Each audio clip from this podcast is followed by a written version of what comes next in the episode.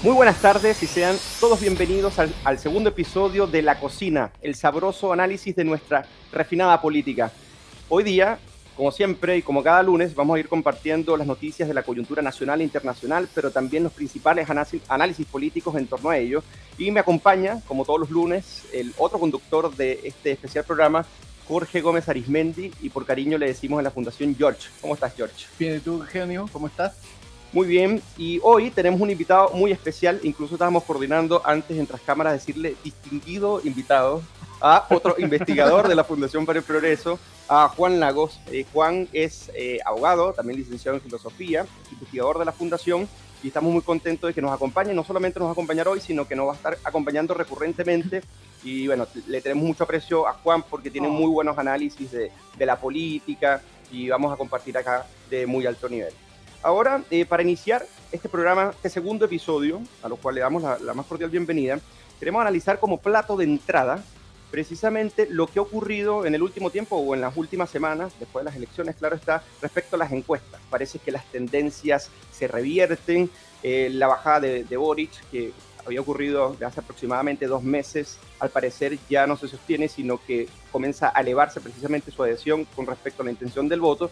Y ocurre lo contrario con José Antonio Cast, y a pesar de que sea muy apresurado decir que es una tendencia política, y que es una tendencia ya evidente, porque apenas ha pasado una semana, sí es, es un hecho curioso, y más al albor de eh, los distintos escándalos políticos y todo lo que está relacionado con el programa político, y lo mismo con, con, con Boric. Ahora, eh, me gustaría comentar varias cosas con respecto a las encuestas para empezar el, análisis de hoy, Jorge y Juan. Y lo primero es que la encuesta Black and White, por ejemplo, eh, coloca, posiciona a Boric 44% versus Cast en 41%.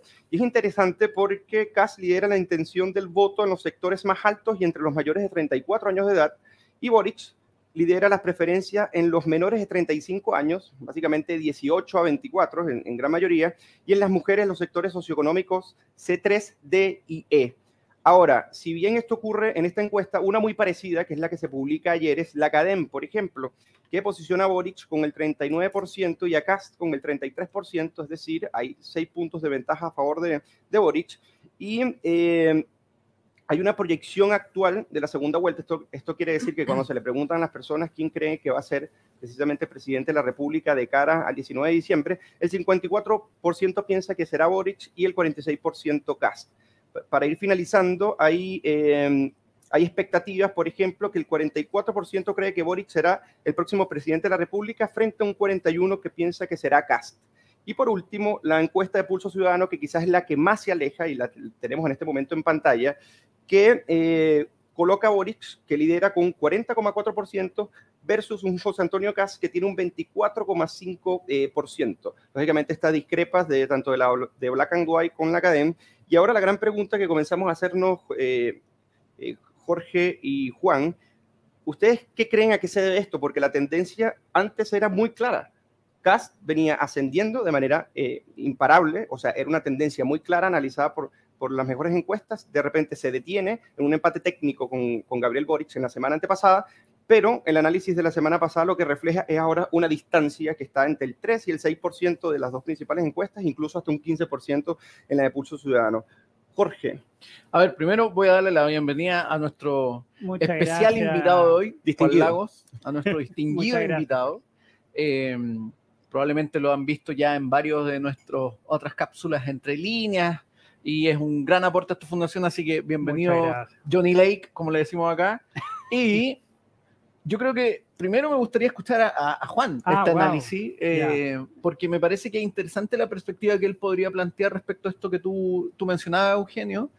Eh, y obviamente, como es nuestro invitado, quiero que él parta con... Darle la prioridad. Eso sí. me la puso muy difícil, porque yo en realidad estaba esperando colgarme de, la, de, las cosas que dijeron ustedes. Bueno, eh, bueno en realidad, obviamente en, el, la primera semana se nota que yo creo el triunfo de Gabriel Boric fue el que puso más temas, eh, el, que más, el que más marcó la agenda, el que más se vio en los matinales.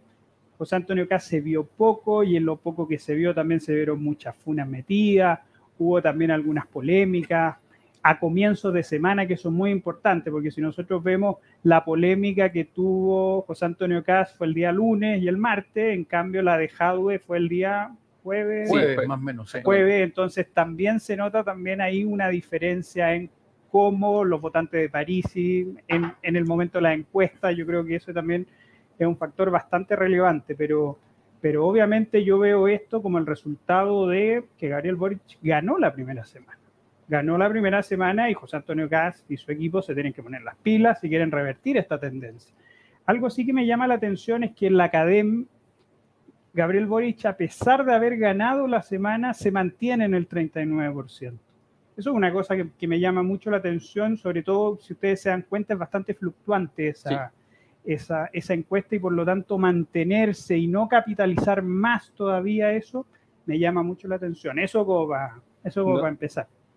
Oye, es interesante porque es lo que te comentaba, todavía no podemos aclarar que sea una tendencia, porque uno ve, por ejemplo, los, movimientos de, de, CAS y también hay fluctuaciones muy interesantes. Y esto no yo, yo, creo que lo vamos a poder tener a partir de la semana que viene para reflejarlo, si podríamos decir, como una tendencia. Pero ahora sería encima, Más encima son fluctuaciones de semanas. Es Eso es lo que uno se da cuenta, es decir, son, es muy cortito y por lo tanto una semana en este tipo de, en este tipo de comicios es muy importante y por lo tanto hay que estar atento ahí. Que, era un poco lo que habíamos mencionado la semana pasada con el tema de que a partir del, del resultado de la elección se iniciaba un, un, periodo en que finalmente estos dos candidatos tenían que evitar errores no forzados, en el contexto en que finalmente va cambiando de alguna u otra forma la, la preferencia semanalmente, pero nada está muy definido en términos estrictos. Yo creo que hoy día alguien no, ninguno de los asesores de los candidatos podría establecer que hay una carrera ganada. Yo creo que cualquier error, esto es como un partido de tenis prácticamente, en que cualquier error del adversario puede permitirte ganar uno o dos puntos más y por lo tanto eso explica eh, el tema de cómo en este caso Gabriel Boric y también José Antonio Cast han ido de alguna forma buscando una, un discurso más moderado y tratar de atraer a este elector más bien... Eh, más bien chúcaro, digámoslo así, que es difícil de, de capturar, difícil de atraer eh, y que obviamente hay que ir buscando las formas y los discursos que puedan adecuarse a, ese electorado.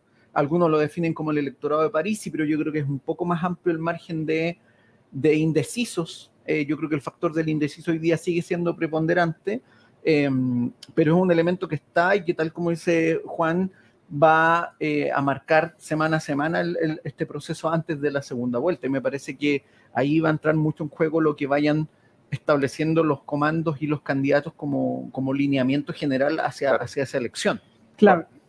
Una cosa súper cortita. Es cierto que esto no es definitivo, pero eso no quiere decir que esto no tenga costo, decir que sea ah, inocuo esta semana. Es decir, yo creo que esta semana le golpea mucho eh, a los votantes de CAS. Yo creo que eso es, bien fuerte porque el electorado de la derecha suele ser bastante exitista en cierto sentido, suele tolerar poco la, eh, poco la derrota y por lo tanto el ir perdiendo es una cosa que también lo afecta bastante y también va generando tentaciones de que ciertos sectores de la derecha vayan generando cierto descolaje. Por lo tanto, eso es súper peligroso eh, para la candidatura de José Antonio Claro, se, van a Ese es un punto que me parece interesante porque el, el, tema del exitismo es probablemente uno de los factores que marcó el inicio de la semana pasada, que fue en, el fondo este, este triunfo relativo en esta primera vuelta, eh, pero creo que se olvidó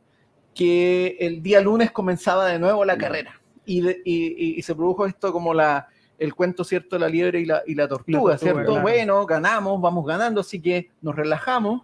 Eh, y yo creo que se afectó efectivamente la semana y, claramente el tema del exitismo, el asumir que ya hay una, una carrera ganada sin haberla terminado, es un error que, que es frecuente probablemente en la derecha en, los últimos, en las últimas elecciones. Bueno, ese es el tema de estar embriagado precisamente el triunfalismo y pensar que toda cosa que ocurra que vaya en contra de ellos no es determinante para eh, modificar la tendencia, que básicamente es lo que ha ocurrido, y más cuando el triunfo era inesperado, por un lado, que, eso te da más aires de triunfalismo, y segundo, que existe una especie de consolidación rápida de, este caso del candidato Kass a precisamente abrirse a, si podríamos decir, a la moderación o precisamente a invitar a la coalición. Ahora, eso es lo que quería tratar en este, para cerrar el plato de entrada, que es la búsqueda del centro político que hoy en día ocurre, pero habría que preguntarse si es que se busca el centro político o fue que el centro político terminó buscando a las puntas, ¿no? O sea, llega un momento que las rápidas reacciones o las adhesiones directamente a los candidatos no se hicieron esperar. Por, por ejemplo, en el caso de, eh, de Boric, figuras emblemáticas que pasan desde Ricardo Lagos hasta Yasna Proboste, la institución o la fundación que representa básicamente los intereses políticos de, de Michelle Bachelet, eh, Isquia Llega un momento que este abanico amplio se adhiere precisamente a, a Boric sin tanto verse el, esfuerzo del cambio programático para que esto ocurriera y lo mismo ocurre del lado, eh, del lado de la derecha. Básicamente fue muy rápido la adhesión desde Javier Macaya, desde la Renovación Nacional, incluso desde Bópoli y han, han salido críticas precisamente de no haber visto los guiños de cambios estructurales pero sí, por otro lado, la incorporación de un equipo político, económico bastante serio, por, por ejemplo, en el caso de, de, José Antonio Cas y también en parte en el caso de Gabriel Boric. Ahora, ¿a ustedes les parecen, en este caso le pregunto a, Juan, que, que, que, esto es así? O sea, que hay una especie de eh, predilección no por acercarse al centro, sino porque el centro busque no fallecer precisamente en, en, en ese espacio que se desploma con el tiempo y que, las, y que las elecciones parlamentarias del Senado lo terminaron demostrando? A, a, ver, yo en estas cosas como medias, como geográficas del centro y la derecha, de modo tal que esto sea como una foto así como, mire, corres un poquito más allá y, y la foto claro. va a salir buena. Yo eso de verdad no lo, digo, no lo comprendo mucho. Lo que sí es cierto es que si ambos candidatos quieren convocar a mayorías, quieren tener vocaciones de mayoría, tienen que realizar gestos. Claro. Yo creo que los gestos son distintos por parte de Boric y por parte de Kass. Yo creo que en el caso de Boric implica ocultar muchas cosas, ocultar, por ejemplo, a su equipo económico, que no salga Claudio Sangüesa, que no salga Nicolás Grau, ¿me entienden claro. o no? Eh, también es el desdecirse de cosas que Gabriel Boric había dicho hace muy poco, es decir, hace muy poco. Eh, Incluso con, la, con, respecto a la concertación. Exactamente. En cambio, Exacto. en el caso de José Antonio Cast, yo creo que es distinto. Yo creo que José Antonio Cast tiene que sofisticar su discurso. Es decir, uno lo tiene que ocultar y el otro lo tiene que sofisticar. ¿Por qué? Porque José Antonio Cast partió esta elección siendo un candidato de segundo orden, esperando sacar más del 10%, esperando sacar cuatro diputados para no desaparecer el Partido Republicano. Por lo tanto, esa conversión de, de pasar de segunda división, de primera B a primera división, resulta ser compleja. Claro y yo creo que los fichajes que realizó este equipo en el ascenso son, son muy buenos. Sí, es decir, es José Luis Daza, Soledad Arellano. Eh, hay un nombre muy interesante que es Claudio Lucarelli, que, que, luego, que luego cuando hablemos sobre el tema parísimo me gustaría abordarlo, pero Claudio Lucarelli es un profesor de Pensilvania, de la Universidad de los Andes, experto en el mercado de medicamentos y yo creo que ese es un tema que hay que tener mucho ojo y, sí. y José Antonio Cast debería tener mucho ojo también en lo que podría aportar eh, Claudio Lucarelli. Incluso, exacto, Álvaro Cruzat, por ejemplo, también está Sebastián Claro como economista, entró también Patricio Rojas, que era el economista encargado del, de del, Sichel, del, claro. del programa de Sichel, Paula Daza y José Luis Daza, posiblemente José Luis Daza es el, economista que, más sabe en cómo eh, el, contexto internacional afecta a los mercados y cómo afecta a América Latina y tiene una visión como, muy fresca, muy nueva, muy innovadora de cómo funcionan los mercados.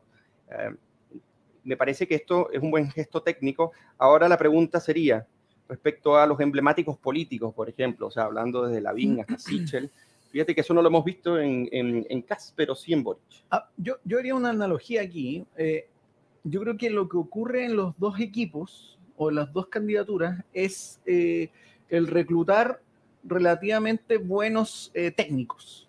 Yo creo que ahí hay un tema como de, si uno lo pudiera llamar, no sé si el triunfo de una lógica de tecnocracia, es decir, aquí triunfa la idea de que hay que generar gobernabilidad y por lo tanto tienes que tener equipos relativamente responsables y serios. Ahí se puede discutir si los que se adhieren a Boric son más, más o menos radicales y en el caso de José Antonio Katz lo mismo. Yo creo que ahí se van a producir dis disputas internas entre moderados y más radicales. Yo creo que en este caso están triunfando en ambas candidaturas los moderados.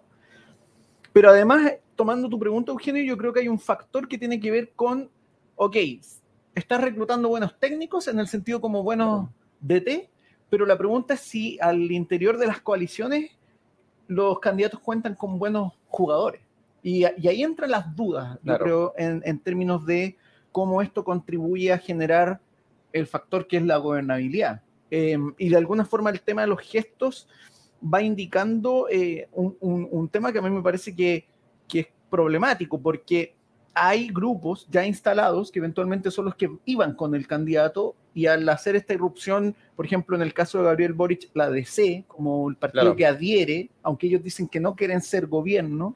Pero se adhieren de manera incondicional. Pero se adhieren de una manera incondicional. Ahí entra una duda respecto a cuál era entonces el problema anterior con los, con los candidatos. Lo mismo ocurre probablemente con José Antonio Cast. Y, y una pregunta que eventualmente estos partidos que podríamos definir de centro, que tenían otros candidatos, eh, deberían explicar. Es decir, cuál es el giro copernicano que se produce en, en, función de esto. Porque no hay que olvidar, por ejemplo, que dentro de los partidos de la derecha, José Antonio Cast era visto como, como un paria en el fondo o eventualmente algo que no iban a apoyar. Hoy día lo apoyan. Y por el lado, por ejemplo, la democracia cristiana, ¿cierto? Eh, se quejaban, o, lo que era la antigua concertación, del desaire que había hecho el Frente Amplio eh, de alguna forma Yanna Proboste esbozó la idea de que Gabriel Boric no estaba preparado para gobernar y hoy día, sin embargo, por arte de magia, sí estaría preparado para gobernar. Y eso yo creo que los partidos eh, derrotados de esta elección eh, no, han, no han abordado, han esquivado más bien esa respuesta, adhiriendo a esto de manera muy fácil. Pero ahí vuelvo al punto de que hoy día los reclutamientos o, o donde nos hemos enfocado en los reclutamientos más bien técnicos, pero obviamente gobernar no es solo con técnicos, sino también con buenos políticos. Y ahí yo tengo mis dudas, sobre todo por el lado del Frente Amplio, en términos de. Y más por la necesidad de convencer, porque cuando uno se va, por ejemplo, el contexto de, de, de Lavín Lagos, ahí se, se, acercaban al 50 y por ende buscar tanto en lo que podríamos llamar eh, el centro o hacer gestos a lo que quedan descolocados no, no era tan, tan acuciante, pero cuando tenemos dos candidatos que no llegan al 30%, eh, cualquier acción que, como dice Juan, te tienes que olvidar o simplemente tienes que eh, decir que te arrepientes o que fue en, algún momento alguna declaración destemplada que simplemente no te conviene, es mucho más difícil porque son vitales y fundamentales para ganar la elección. Y eso está pasando, por ejemplo, con el votante de París. Sí, claro. Digo, fíjate, en cuanto a los equipos, lo que pasa es que yo, yo obviamente creo que en, esta, que en estas elecciones ambas candidaturas tienen desafío, ninguna la tiene digo, lo tiene fácil, pero yo creo que son distintos. Es decir, hay que tener mucho cuidado en, pensar que la idea de centro nos lleva a una suerte de, cierta, de cierta eh, eh, equidistancia, ¿no es cierto? Yo creo que en el caso, en el caso de José Antonio Gas, los economistas que se suman a José Antonio Gas, que son de primer nivel, eran economistas que en realidad no se podían sumar antes. ¿No? Imagínate, Soledad Arellano llega y dice, pucha, ¿sabes qué? Voy a dejar la, voy a dejar la Universidad Adolfo Ibáñez, me voy a ir a, una candidatura, a una, a una candidatura que era chica en ese. Sebastián Claro lo mismo, ¿me entiendes? ¿no? Entonces, en ese sentido, eh, en ese sentido, por eso yo creo que es importante esta cierta analogía de un equipo que pasa de segunda división a primera división. En cambio, en el caso de Boric, era en realidad es como el Barcelona, es como el Barcelona cuando, cuando juega con la Masía, ¿no es cierto? Cuando dice, mira, vamos a jugar con nuestros canteranos, con Ricky Puch, con, con Mingueza, ¿no es cierto? Que serían Grau, Petersen, Sangüesa, ¿no es cierto? Y se dan cuenta que no, y hay que contratar a Coutinho, hay que contratar a Griezmann, hay que contratar... A clásico. Claro, en lugar de la cantera, la cartera. Entonces yo creo que hay mucho de eso en el caso de Gabriel Boric, y no veo mucho acople, porque yo en José Antonio Cas lo que veo es un político de derecha, que quiere, digo, que quiere seguir las ideas de la derecha en materia económica y ahora los que le tienen que definir eso son sus economistas y, son, y, son, y son este plantel estelar que lo que va a hacer va a ser bajar ciertas, ciertas expectativas. Pero en cambio, en el caso de Boric, vemos que, vemos que obviamente contratan a muy, buenos, a muy buenos técnicos, pero Boric sigue con la idea, por ejemplo, del cuarto retiro. Claro. Entonces, entonces también se ven cosas distintas en, en ambos equipos. Los dos siendo muy top, yo veo que hay, que hay una, una incorporación mucho más sincera, mucho más orgánica en el lado de José Antonio Cast. En el otro son nombres, son intentar recordar ciertas reminiscencias de la concertación en lugar de, en lugar de buscar sofisticar o mejorar el... Es interesante. Eso, eso, es un punto interesante porque de alguna manera lo que, lo que explica Juan ahí muestra que es probablemente Gabriel Boric el que tiene que mostrar una imagen más moderada que la del propio José Antonio Cast en este escenario. Y eso explica que esté recurriendo a antiguos economistas y probablemente eh, eh, recibiendo el respaldo cierto de antiguos líderes de la concertación que el Frente Amplio denostó por bastante tiempo, que puso en duda eventualmente lo que habían hecho durante 25 años y ahora hoy día en búsqueda de esa imagen de moderación, que, que no es solo como discursiva, sino que Gabriel Boric de alguna forma técnicamente se disfraza de un moderado. Onda, le falta la corbata ahora. Yo creo claro, que con, eso. La corbata. Y de alguna forma, entonces, ahí él busca mostrarse más moderado. Ahora la pregunta es: ¿cuán real es esa moderación? Y por eso digo que hay una pugna interna. Está, está buena la pregunta, pero yo creo que la pregunta es más relevante, más relevante que esa es si la gente le va a creer a esa. Claro, claro. que además. Además, claro, claro. No, y además, capaz que sí, capaz que le crea. Y además le encuentro un punto a lo, que, a lo que sostiene Juan por lo siguiente. Acuérdense que el programa de Boric era un programa mucho más elaborado que el de José Antonio Cast, ya con una visión eh, doctrinal en la parte, por lo menos económica y política, bien enlazada, mientras que el de José Antonio Cast no tenía ni una reforma tributaria propiamente dicha, tenía enunciado sobre reducción de impuestos, pero sin mecanismo de compensación. Entonces, esto hace lógicamente que naturalmente la incorporación de economistas a bajar las expectativas y a modificarlo sea mucho más fácil, pero también sea más creíble en función de decir, bueno, si no tengo una propuesta muy elaborada, entonces, bueno, incorpórense los economistas para elaborarla fundamentalmente y hacer una mejor propuesta. Cambio Boric, a pesar de que se incorporan, yo no veo señales, por ejemplo, de cambiar el modelo de, incorporación que llaman democrática dentro de las empresas con respecto a la codeterminación, por ejemplo, o cómo van a hacer con el CAE o el financiamiento eh, exorbitante que quieren hacer de la salud y de la educación que no calzan los números, con unas expectativas de recaudación que no calzan. Entonces, eh, le, toca más difícil porque, claro, tienes economistas eh, duros en, el primer programa, pero incorporas a otros economistas que también son duros y yo creo que la pugna ahí es muchísimo más difícil y también más difícil determinar que ese cambio no en función del debate interno que podría durar incluso mucho más tiempo, ¿cierto? Ahora, me gustaría que pasáramos al plato de fondo. Yo creo que este plato eh, de entrada fue bastante largo. Vamos al plato de fondo y a mí me gustaría conversar con ustedes, o sea, que conversáramos acá, George, y eh, con Juan, el tema de las visiones de sociedad que ustedes que, podamos evaluar con base a estos programas, de, tanto de, de Boric eh, como de José Antonio Cast. Y para eso dejo un punto eh, en el aire. Cuando Gabriel Boric dice, por ejemplo, que él se ve como un presidente que cuando salga del poder, en caso de ser presidente, va a salir con menos poder. Pero cuando uno ve la reforma económica, el programa político necesita muchísimo más poder sobre la sociedad civil para financiar toda esa estructura burocrática que estás creando. Entonces simplemente es como una ilusión. Entonces, em, mi pregunta es, y bueno, por el lado de José Antonio Cast, sería bueno también que, que, lo evaluáramos, evaluáramos. Pero si yo te pregunto, Juan, ¿cuáles son los aspectos determinantes y, peligrosos o advertencias fundamentales que en el programa de Boric deberíamos considerar en función de que él ejerza la primera magistratura? ¿Cuáles serían?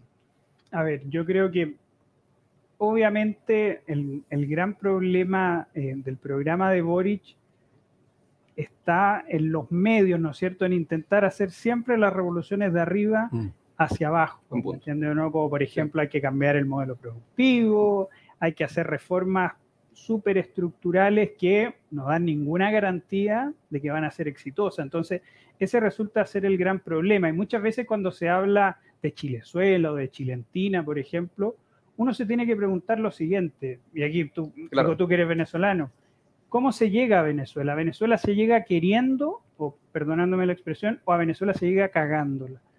Y yo creo que es lo segundo, es decir, no hay, no hay una mente maligna que haya hecho que Venezuela sea lo que es o que Argentina sea lo que es, sino que es a base de puro voluntarismo, puros errores. Entonces, ese resulta ser un, gran temor que yo tengo de Boric, es decir, gente que tiene buena intención, que nadie lo puede negar, pero que van a cometer errores. Y lo segundo es que yo veo que si sale Boric va a haber muy poco, eh, muy poco contrapeso con la Convención Constitucional. es decir, si ahora, si ahora la Convención Constitucional estuvo unos meses pasando máquina, ¿no es cierto?, con el reglamento, no aprobando ni una sola eh, de, los, de, los puntos que quiso poner algún convencional de Chile Vamos, eh, yo veo que en realidad con un presidente de la República a pesar de que el Senado esté bien compensado, eh, lo único que puede hacer un, Congreso bien compensado, ¿no es cierto?, es no permitirle eh, ampliación en, los plazos o los plebiscitos dirimentes. Pero eso no implica que obviamente nos puedan pasar máquinas al 4 de julio. Por lo tanto, ese, eso resultan ser mis dos temores. Yo creo que, que, la poca, el poco contrapeso que va a tener la Convención Constitucional es muy peligroso. Es muy peligroso en realidad. Sí, qué buen punto. Y además porque ya tienen la cantidad de convencionales para redactar la constitución de izquierda que quieran y cuando, quieran. Lo que pasa es que estos lujos que quieren darse a través de los plebiscitos dirimentes, por ejemplo, eh, y la consulta indígena y todo esto, eh, ya se les genera problemas con, el Congreso. Ahora, ahora pasemos al, al, de Cast. ¿Tú ves algún, o si quieres tratar, también el de Boric, eh, modelo de sociedad? O sea, que ahora no, nos enfrentamos frente a las elecciones del 19 de diciembre.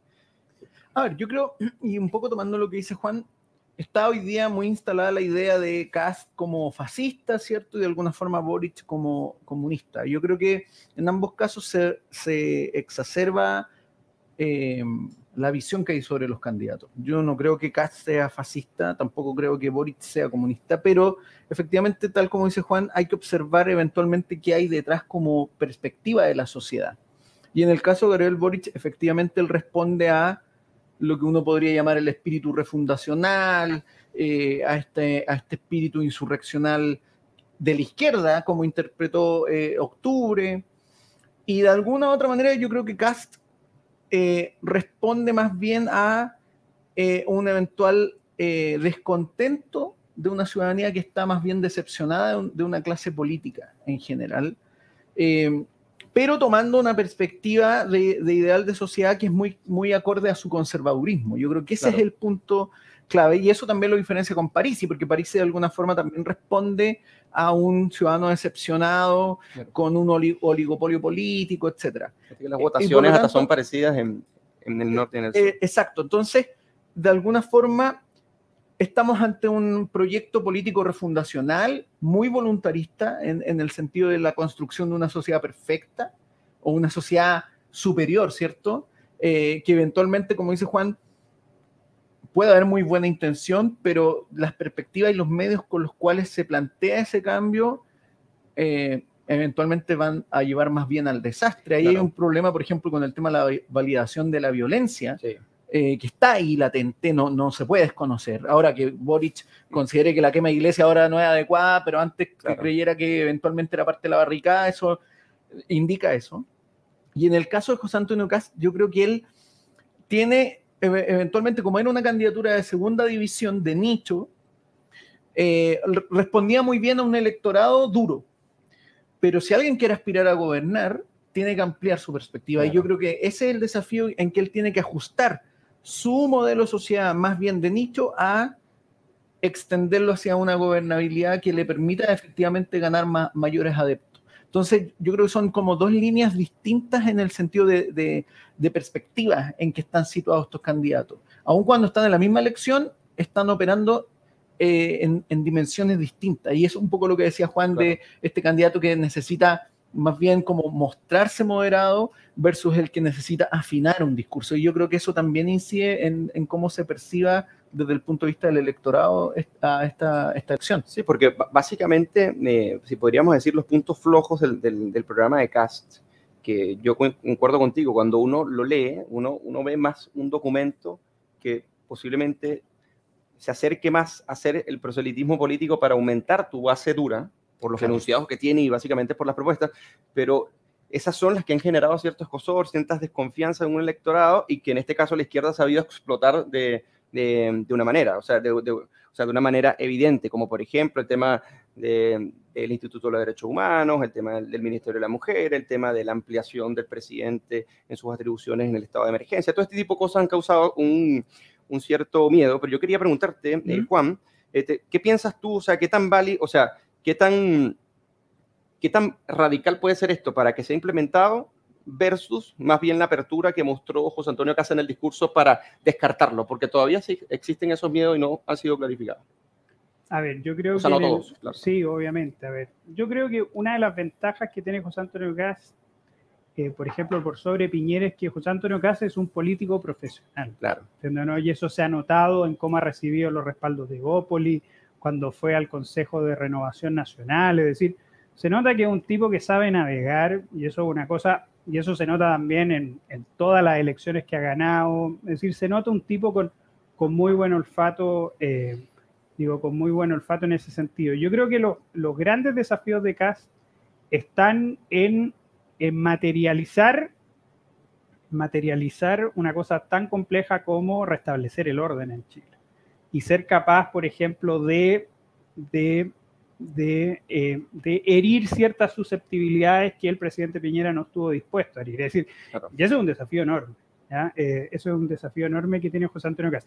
Había otra cosa que quería decir que era muy importante. Eh, pucha, se me, se me fue. Ahora, sigue, sigue hablando pero, aclarando, pero el tema, pero tú piensas que, por ejemplo, si él no llega a cumplir, que ese, al final de cuentas lo que genera un poco de, miedo en, varios sectores. Si no llega a cumplir a cabalidad lo que decía en su programa inicial respecto a esa base dura, esa base dura ah, puede presionar, eh, puede presionar significativamente, ¿no? Sí, pero hay distintas formas de poder contentar a tu base dura, a, tu, a, tu, a tu parroquia, por así decirlo. Es decir, teniendo un discurso leal con ellos.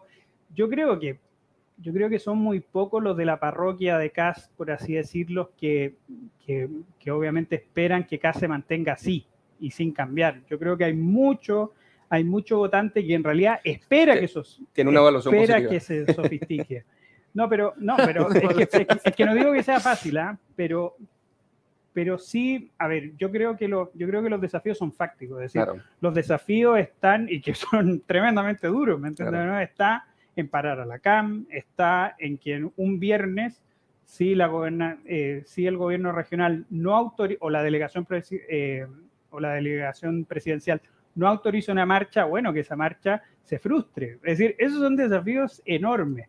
Pero hay un punto en el programa de CAS de segunda división, por así decirlo, que yo lo encontraba interesante y yo invitaría a, los a, los eh, asesores de CAS a no piñerizar tanto a CAS. ¿En qué sentido? En el sentido de que yo estoy seguro que ustedes, todos estamos de acuerdo que el régimen tributario que ahora tenemos heredado de Bachelet es un desastre.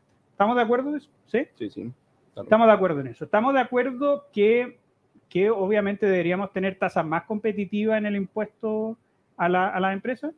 ¿Sí o no? ¿Estamos de acuerdo? Sí, sí, claro, por supuesto. Estamos de acuerdo. Entonces, el tema siempre es el cómo. Sí, pero es que la pregunta del millón es, es el cómo, pero es, ¿cómo creen que se va a dar políticamente esto? Onda se va a dar de forma espontánea, la gente va a empezar a decir, no, quiero bajar el impuesto de segunda categoría, el impuesto a las empresas. No, se necesita también que un político vaya intentando mover el cerco. Entonces, eso hay que tener claro. Obviamente, ahora que, un, ahora que un candidato de primera división tiene que tener algo realista pero no puede perder el claro, pero apuntando al mismo objetivo. Claro, tiene, que apuntar ese, tiene que apuntar ese objetivo. tienen que darle margen. claro, tienen que darle margen para que para que pueda mover algo. Yo, yo no te digo que, que nosotros vamos a tener un impuesto a las empresas del 17%. Claro. Pero si él lo propone así y se pone a negociar con el Partido de la Gente, con parte de la democracia cristiana, da algo también. Por ejemplo, da la renta presunta. Eh, que es como el gran botín que siempre ha querido la izquierda. Da la renta presunta con un margen de un periodo de poder adaptarse a los agricultores, porque hay muchos agricultores que no tienen el know-how, de seis años. O bajar la exención, o ir eliminando gradualmente las exenciones. ¿Me entiendes? ¿no? Entonces hay un margen y por lo tanto esa, es mi apuesta a no piñerizar tanto acá. Claro, bueno, es que fíjate que el equipo, que es un equipo liberal básicamente el que, el que se incorpora, no es que descarta, sino que simplemente dota de realidad en los procesos y en, en, los procesos, en los grados y en el tiempo en que se puede apuntar ese objetivo de tener, lógicamente, ser más competitivo, no tener un impuesto a las empresas tan enorme como el que se tiene, que en promedio más alto que, que, la OCDE. Entonces, es interesante porque al final lo incorporas, das, das como un discurso de apertura para precisamente que se incorporen en tu programa, pero también tú incorporarlos a ellos en esta visión. Y bueno, ahí veremos qué, qué ocurre con respecto a estos, claro, pero hay que dejarle un margen para que haga política. Claro. Ahora, eso depende del liderazgo. es el desafío que tiene. Depende del liderazgo. Cualquiera sea los candidatos que resulte electo, el tema de generar la gobernabilidad con, en este caso, los eventuales adherentes, pero además con los adversarios, es decir, la capacidad que tenga en este caso José Antonio Cast o Gabriel Boric, cualquiera de los que resulte electo, de aunar, no, no unirse con los adversarios, porque eso políticamente es imposible, pero lograr ciertos márgenes de negociación va a ser lo que le va a permitir tener una cierta gobernabilidad. Y, ahí yo concuerdo con Juan, en que en el fondo la expertise para negociar y, tener visión respecto a eso, probablemente José Antonio Cast la tiene. Eh, siempre mi duda tiene que ver con el, llamémoslo así, la feligresía que a veces se pone más quisquillosa con respecto a, por ejemplo, lo que ocurre ahora respecto al nombramiento de Paula Daza, que algunos ya lo interpretan como una piñerización del candidato, como que en el fondo ya se produce una especie de inoculación del piñerismo en la candidatura. Eh, y yo creo que cómo se maneja eso, ah, también por el lado de Boric se ve esto con el tema de la venia de Ricardo Lagos, entonces como, ok, ya se vendió el candidato a eh, la centroizquierda neoliberal socialdemócrata, como, como lo, la definió eh, Entonces vemos ahí un tema que, que, que, más allá incluso de los propios candidatos probablemente los afecta en la, en la, en la pugna interna. Eh, y yo creo que esa va a ser también una, digámoslo así, batalla descarnada internamente a puertas de la propia elección y probablemente va a ser muy fuerte después. Así es. Ahora vamos a pasar a, para finalizar el plato de fondo con un factor que es bien interesante, lo tocamos en el programa pasado, Juan, y queremos tocarlo ahora y aprovechando que escribiste una columna sobre, sobre el tema, que es el caso del factor clave de Parisi y la búsqueda de ese casi 13% que todos aspiran precisamente para, para ganar la, la, elección, ¿no? Entonces me gustaría que, que, evaluemos, poco a poco van saliendo análisis precisamente de cómo, cómo se comporta tanto el político que se adhiere a Parisi como el votante de Parisi, y ya comenzaron algunas mediciones que son interesantes. Por ejemplo, la cadena, de la misma que citamos al inicio, dice que el 38% de los que votaron por Franco Parisi en primera vuelta lo harían por Boric, en, lo harían por Boric. 23% se inclinaría por Kass y el 39% está indeciso. En el caso de los que votaron por Sebastián Sichel, el 16 apoyaría a Boric, el 53 a Kass y el 31 está indeciso. Pero llama la atención el de Parisi, ¿no? Hay una, una proporción no menor de 38% que votarían por Boric. Bueno, yo estoy de acuerdo en que estamos muy, muy lejos todavía de la elección, a pesar de que, que queden tres semanas, como para poderlo definir pero todavía no se distribuja, todavía no se especifica qué es este votante y yo creo que para poderlo analizar tenemos que tener un análisis clave tanto del líder y su liderazgo como eh, la articulación de su, de su movimiento político. ¿Cómo lo ves tú, Juan? A ver, yo frente a eso escribí una columna en el Dínamo, el fenómeno París, así que si la quieren leer, todos muy invitados, donde yo yo creo que muchas veces esto se ha visto como una anomalía, así como, bueno, ¿y qué son estos bichos raros? Se ha intentado ver así, yo creo que eso es seguir siendo muy despectivo con el Partido de la Gente, que ya ha demostrado su rendimiento, es decir, en su primera aproximación lograron mantenerse, eh, digo, con seis, con seis diputados, ¿no? Una cosa súper importante. Entonces, hay tres factores que yo destaco y los quiero destacar muy rápido. Primero, la austeridad de la campaña, es decir, yo creo que es, increíble todo lo que han logrado con muy poco y eso es una cosa que hay que destacar porque, porque también nos muestra que no es necesario tener tantas lucas para poder motivar a las personas. Segundo lugar, también es la fidelidad del electorado de París. Y yo siempre tuve muchas dudas eh, sobre, sobre si de verdad era, era posible que la gente pudiera aguantar, ¿no es cierto?, todas estas venidas fallidas de París sin ver mucha mella en su, en su respaldo. Eso a mí me llamaba mucho la atención y yo decía que una de las sorpresas podía ser el desencanto de París y, me taparon la boca, ¿me entiendes? Claro. Y, y, esa lealtad de la gente con París también es de París y con la gente. Yo creo que yo los invito a ver cómo, cómo se comporta París en, en, lo, eh, en su vivo, en Instagram, en Facebook y es, un encanto. Es decir, de verdad hace sentir a la gente como muy cercana. Hace la pega, ¿me entiendes? No, si, por ejemplo, se topa con los de la cocina, va a decir, ah, los de la cocina, oye, me encanta, me encanta que tomen vino. Y usted, ah, mira, me habló París, ¿me entiendes? Hay, bueno, hay eso. Que quiero dar un ejemplo rápidamente. El, el youtuber de Antofagasta, José Miguel Latorre, básicamente lo contactó por Twitter. Por Twitter y lo integró eh, directamente. Y así, eh, poco a poco las personas, de un trato muy personalizado. Claro. Y el tercer factor que yo creo que no se ha estudiado mucho y se va a tener que estudiar es el hecho de que Parisi presentó un relato alternativo del, 18 de octubre. Claro, mientras, mientras la izquierda estaba diciendo, bueno, todo esto es culpa de la derecha y la derecha estaba diciendo, bueno, todo es culpa nuestra, Parisi decía, miren, lo que pasó en octubre fue que no me hicieron caso. Yo todo esto lo advertí. Obviamente uno puede decir, es un poco burdo, que, que fácil decir eso, pero, pero eso a la gente le quedó muy en la cabeza, como, oye, mira, en realidad París se advirtió algunas cosas, no es que tengan memoria fotográfica de lo que dijo exactamente Parisi, pero Parisi decía cosas que, que, estaban mal y bueno, que vuelva el mismo Parisi a decir, oye, ven que les dije las cosas estaban mal, la gente dice, ah, sí, verdad, verdad que lo dijo. Y eso. Claro, tiene razón. Y ese es un punto súper interesante. Esos son tres factores que yo destaco. Bueno, fíjate, antes de, antes, George, fíjate que, por ejemplo, eh, Giovanna Humada, que es, que es diputada electa, por cierto, y que ella, bueno, hace un reportaje este, este fin de semana en la tercera.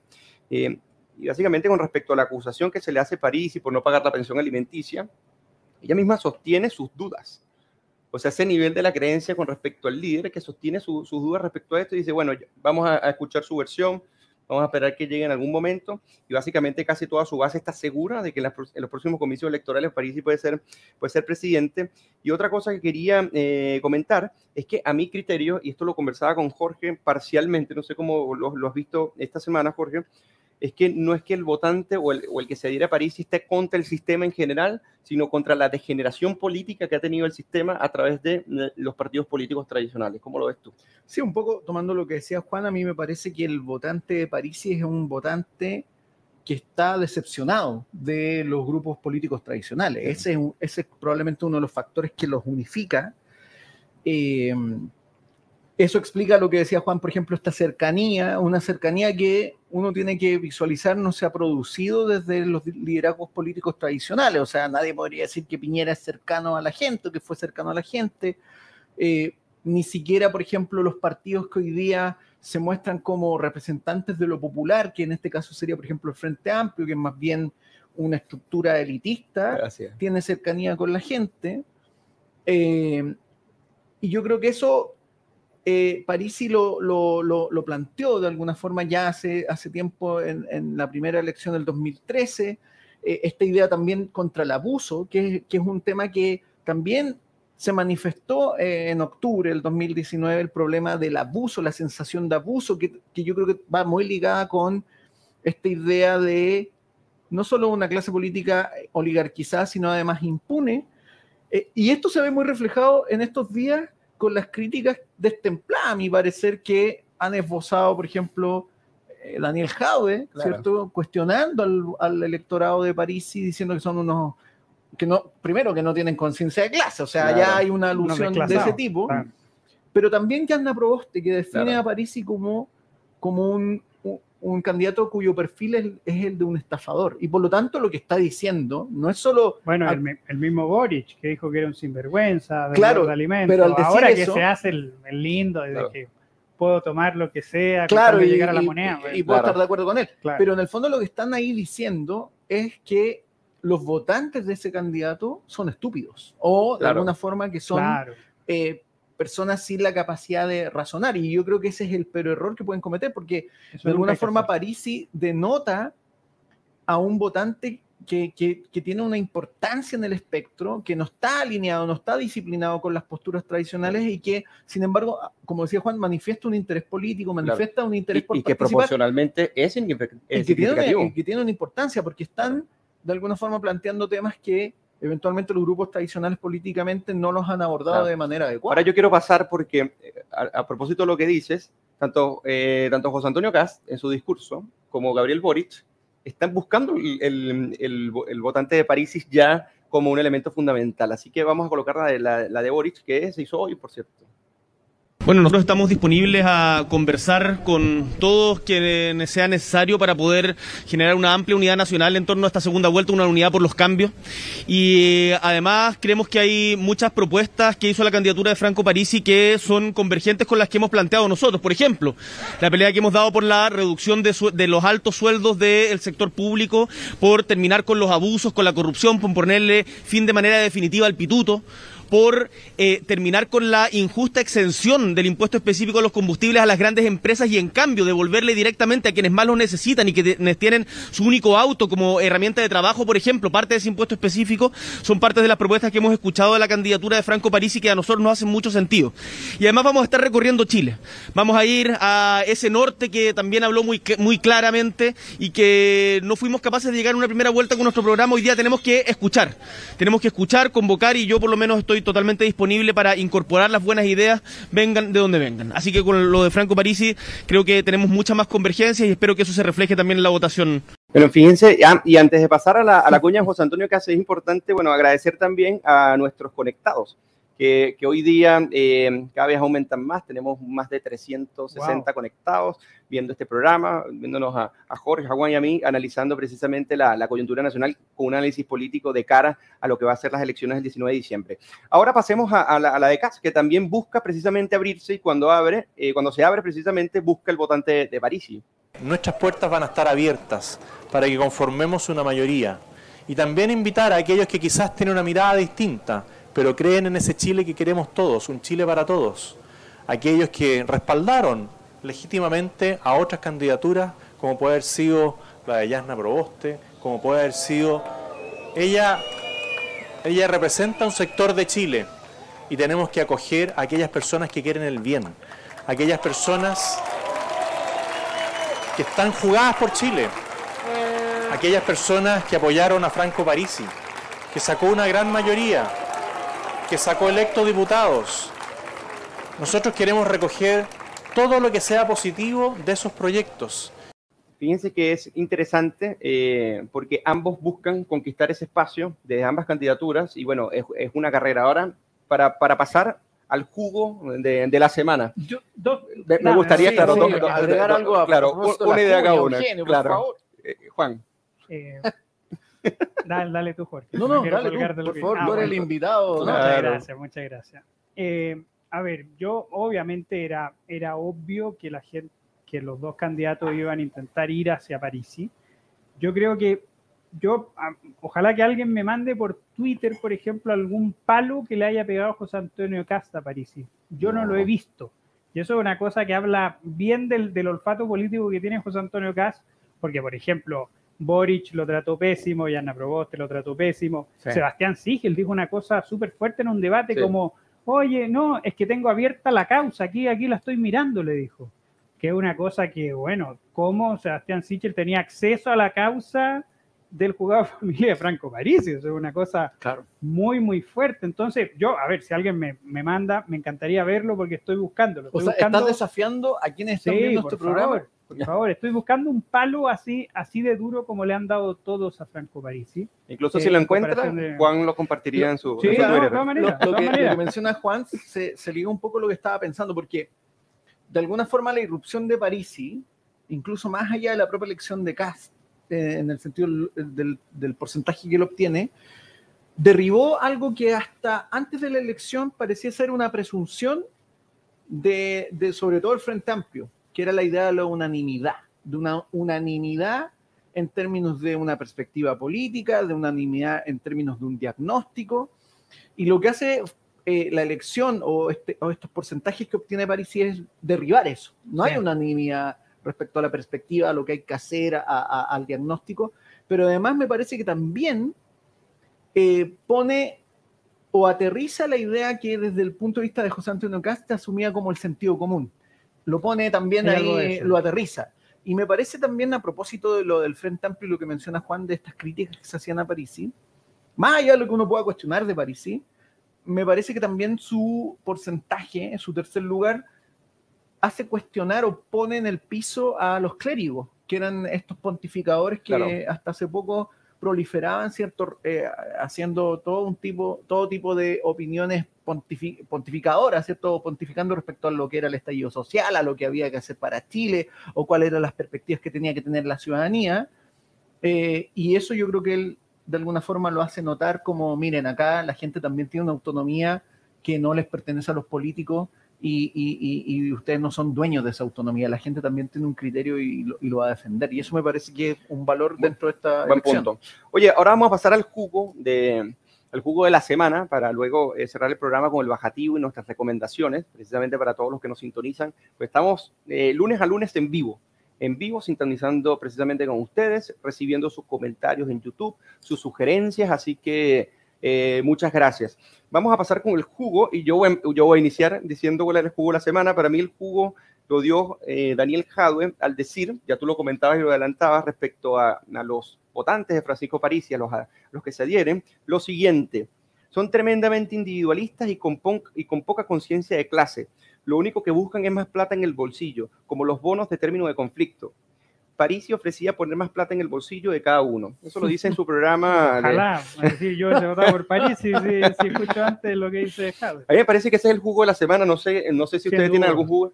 Eh, pero fue bastante eh, desacertado, también muy desafortunado y pareciera que estuviese trabajando. Y ojalá que siga así, provoca eh, felicitarlo en contra de la popularidad de la campaña de, de Gabriel Boric. duda tomando en cuenta lo que dice Jaude, porque, a ver, digámoslo así honestamente, en el aparato público, el tema de los bonos de término conflicto es casi una rutinización. Es decir, cada fin de año hay una bonificación que se hace en, en la estructura del aparato público eh, y mi duda es si Jadwe la va a poner en duda, eh, haciendo que la NEF y otras organizaciones se le vayan en contra al poner en duda el bono de término conflicto. Claro, pero el bono minero de término conflicto, que era lo que se estaba refiriendo, tiene una connotación especial. No, pero por eso te digo, pero ahí, hay un tema que él deja abierto. Yo sí tengo un jugo que va muy relacionado con esto. No sé si ah, Juan, tú tienes algún sí. jugo. No, no, es que, es que me gustaría decir algo antes sobre, sobre lo de Jadwe. A ver, en primer lugar,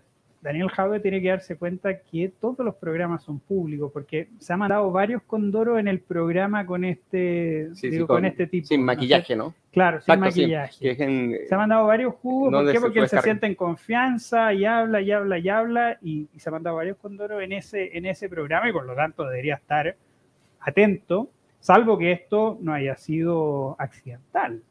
Porque yo, yo el Partido Comunista, yo el Partido Comunista siempre tengo una, una, una lo hicieron y después, después veo otra interpretación que digo, a ver, qué genialidad están, están pretendiendo. Eh, claro, nada al azar. Una es intentar rayarle la cancha a Boric y decir, oye, nosotros seguimos siendo accionistas importantes en esto y ahí se ve lo que dice eh, también el presidente del Partido Comunista, eh, digo, eh, Teller. claro. Y lo otro que yo creo que se puede estar cocinando ya que estamos en la cocina, yo creo que el Partido Comunista, eh, si hay problemas en, en que CAS, por ejemplo, se vuelve más competitivo, yo creo que el Frente Amplio y el Partido Comunista están tramando un plan B para que Gabriel Boric se divorcie del Partido Comunista. Y pueda ganar. Y pueda ganar. Es decir, yo creo que está abierto eso. Es decir, estos errores no forzados que está cometiendo el Partido Comunista también pueden ser el primer acto de una obra que todavía está por verse y yo creo que en la medida en que se vaya haciendo más competitivo José Antonio Gas, sí, se pone las pilas y, y se empieza a hacerlo, puede, podría Ahora, Juan Lagos, esa tesis nos abre otra opción también. Ya. Que es que el Partido Comunista esté haciendo o esté evaluando la posibilidad de que sea más conveniente que Boric no gane esta elección. ¿Te parece que es también factible? o, de, desmarcarse, propiamente. A ver, yo, yo de verdad, yo tengo esta presunción de, genialidad maligna del Partido Comunista.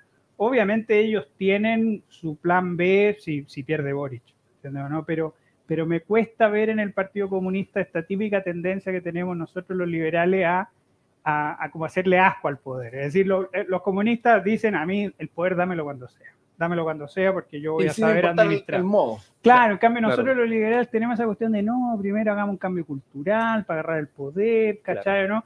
Pero en cambio los comunistas saben perfectamente esta máxima de que el consenso, los consensos generan poder, pero el poder también genera, consenso. Claro. ¿Entiendes o no? Y por lo tanto... La legitimidad es importante. Exacto. Yo creo que más que yo, yo, creo que ese es un plan B, es una opción, pero, pero no veo que ellos quieran propiciar el, el que pierda Boric. Me cuesta creerlo, me cuesta creerlo por la, por, por, la voluntad de poder, el sentido táctico que tiene el Partido Comunista. Ahora vamos a cerrar el programa, pues ya nos acercamos a la hora, ha estado bien entretenido, siguen aumentando el número de personas que se conectan y nos sintonizan, por lo cual nos ponemos muy contentos. Eh, y vamos con el bajativo, con el, con el cierre del programa, y yo voy a iniciar, no, que inicie George con la recomendación, ya sea películas, libros, series, como va a poder analizar un poco el contexto político, pero también para relajarnos del, contexto político. Adelante, Jorge. Gracias, Eugeni. Bueno, el libro que yo traje hoy día es un libro, ¿no? La semana pasada recomendé una serie, pero hoy día voy a recomendar un libro de Ralph Darendorf que se llama La libertad a prueba, los intelectuales frente a la tentación totalitaria, que es un libro que aborda eh, cómo pensaron y cómo se situaron frente al auge del totalitarismo fascista y comunista pensadores como Raymond Aron, Karl Popper, eh, Isaiah Berlin, y bueno, Darendorf los, los define a ellos como erasmistas, porque dice que de alguna forma, igual que, que Erasmo de Rotterdam, defendieron a pie juntillas la libertad, aun cuando en el contexto eh, todos adherían a posturas más bien contrarias a eso. Y me parece que un libro ad hoc a los tiempos que hoy día sí viven en Chile y probablemente a nivel planetario, así que lo recomiendo, es de la editorial Totra, Trota, así que este libro de Ralph Darendorf, La libertad a prueba. Muchas gracias, George. Ahora vamos a pasar con Juan. ¿Cuál es tu recomendación, ah, Juan? miren, yo, yo dado que ya me tomé todo el vino, yo entro en confianza muy rápido con la primera copa y por lo tanto quiero hacer dos recomendaciones, si ustedes me lo permiten. La primera es este libro precioso chileno que se llama La despedida, encuentros con Georg Trakl. Georg Trakl debe ser el poeta austriaco más importante de la historia, muchos lo dicen, muy reivindicado por filósofos como Martin Heidegger, un tipo que vivió la Viena, esta Viena maravillosa de Wittgenstein, de Loos, tuvo contactos con Rainer Maria Rilke, ¿no es cierto? Un tipo un tipo bastante interesante que, luego, que en medio de la, Primera Guerra Mundial, dado, dado lo que vio, se va uno a un sanatorio eh, en Cracovia y ahí escribe buena parte de su, de su obra, de sus poesías, y este, y este Las Despedidas, Encuentros con Georg Trakl, es un compilado de todas las referencias que se hicieron en su tiempo sobre este poeta.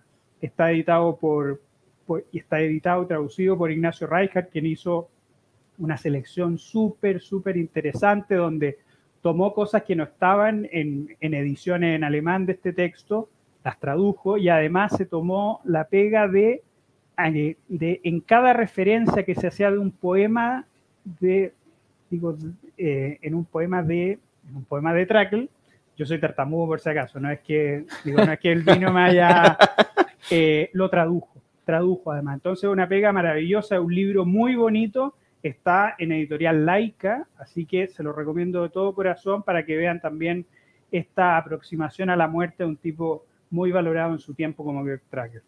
Y hablando de muerte, ah, estaba haciendo lo obviamente, y hablando de muerte, se cumplió un año de la muerte de el Diegote, de Diego Armando Maradona, y recomiendo de todo corazón eh, la serie de Diego Armando Maradona que está en Amazon Prime, una serie preciosa, es decir, está muy bien hecha, eh, una producción increíble. Es decir, los, los actores que están, están lo mejor de lo mejor de los actores argentinos. Hay actores alemanes, italianos, viendo la etapa, por ejemplo, en el Barcelona, que el primer entrenador era alemán, el primer antes de Menotti en el Barcelona y trajeron a un alemán que, estuvo en Batardo sin Gloria. Un tipo, no, extraordinario, eh, muy bien trabajado, se buscaron actores realmente extraordinarios, por ejemplo, quiero destacar solamente a Darío Grandinetti, que él está, hace la figura de César Luis Menotti. No se parece a Menotti, pero él es un menotista que siempre ha mostrado que es un menotista. Entonces, también los argentinos se la jugaron con eso, es decir, en buscar más que el parecido, buscar un tipo que, encarnara el espíritu de Menotti o el espíritu de Bilardo, de verdad, súper recomendada, está muy entretenida porque la vida Maradona, pucha que fue entretenida. Es decir, a pesar de todo, pucha fue entretenida la vida Maradona.